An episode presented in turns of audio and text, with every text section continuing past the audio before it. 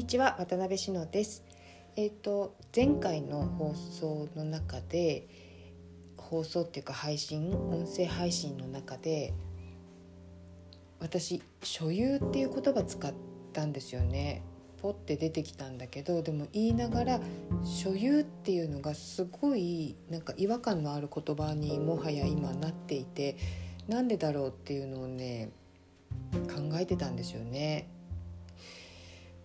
なんかもう物を所有するっていう感覚が多分私ずいぶん何年か前くらいからかなもうなくなってるんですよ。なんか今一時的に私のところにあるけれども決して私のものではないっていう感覚なんですよ。で多分最近ってそう思う方多いんじゃないのかなって思うのはいろいろあの物をシェアするっていう文化がすごく根付いてきてますよね。まあ、ちょっと話がそれるんだけど車なんかそうですよね多分都市圏では車所有するんじゃなくてカーシェアリングっていうのが多分すごくあの利用する方が増えてきてるんじゃないかなと思うんですよね。札幌はね私もちょっと試したんだけど車実は3年くらい前に一度手放してあの、まあ、公共の乗り物に乗ったり車使いたい時はカーシェアでいいじゃんと思って手放してみたんだけど全然ダメでしたね。っていうのはね、まあ、うちちょっと山の上の方にあるからっていうのもあるんだけどあのシェアできるカーがあるところまで徒歩で40分以上かかるんですよ。でそれもひどい大変なんで特に冬なんかねもうあの全然使えないんですよ。で、まあ、公共の乗り物も乗る場所まで徒歩でまあ大体、まあ、下りで20分上りで30分ぐらいかかっちゃうんですよね。で今やあのこの間も言ったように匂いが本当ダメになっちゃったんで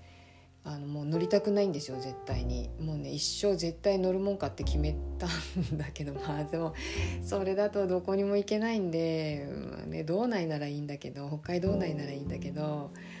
飛行機乗れないのかっていうのはちょっと悲しいですよね。どこにも行けないっていうのがね。まあどこにも行けなくてもいいんですけどもう今ねなんかあんまり移動も気軽にできなくなってきたしもうこれはこれでいいのかなっていう感じもしますけどいやほんと余談なんだけど、まあ、そういう風にして私ね3年ぐらい前からほぼ外出不可能になってたんですよ。車もないしあの公共の乗り物も乗れないし本当にね山ごもり修行僧みたいな生活になってたんですよね。だからそこにまああのコロナウイルスだっていうんで外出控えてくださいっていう世の中になりましたよね。私ね生活何にも変わらなかったんですよ。もう本当に何年も前からそういう生活をしていたのでむしろやっとみんな私に追いついたかみたいな。ですごく楽しかったのは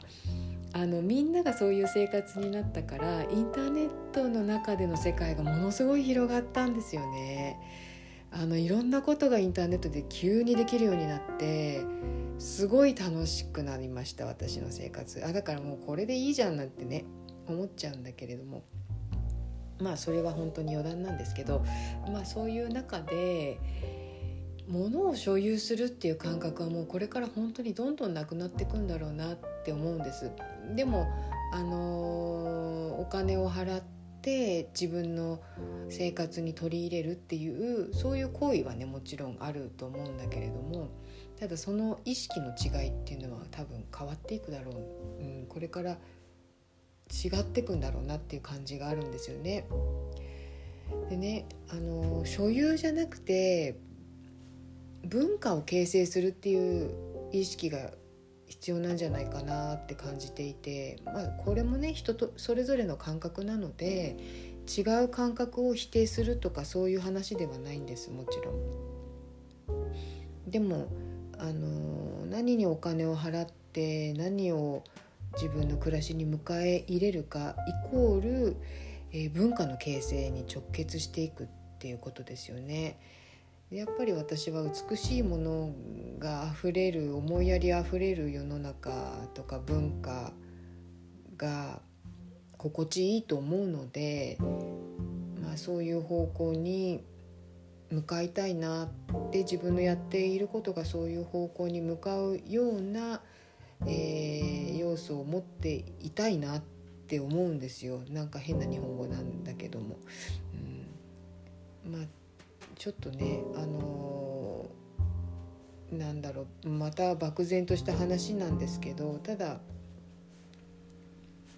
うん多分制作をしてお求めいただいて買っていただくっていうその一連の流れの中に私はそういう意識がありますよっていうお話でした、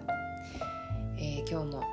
最後まで聞いていただきありがとうございました。それではまた失礼いたします。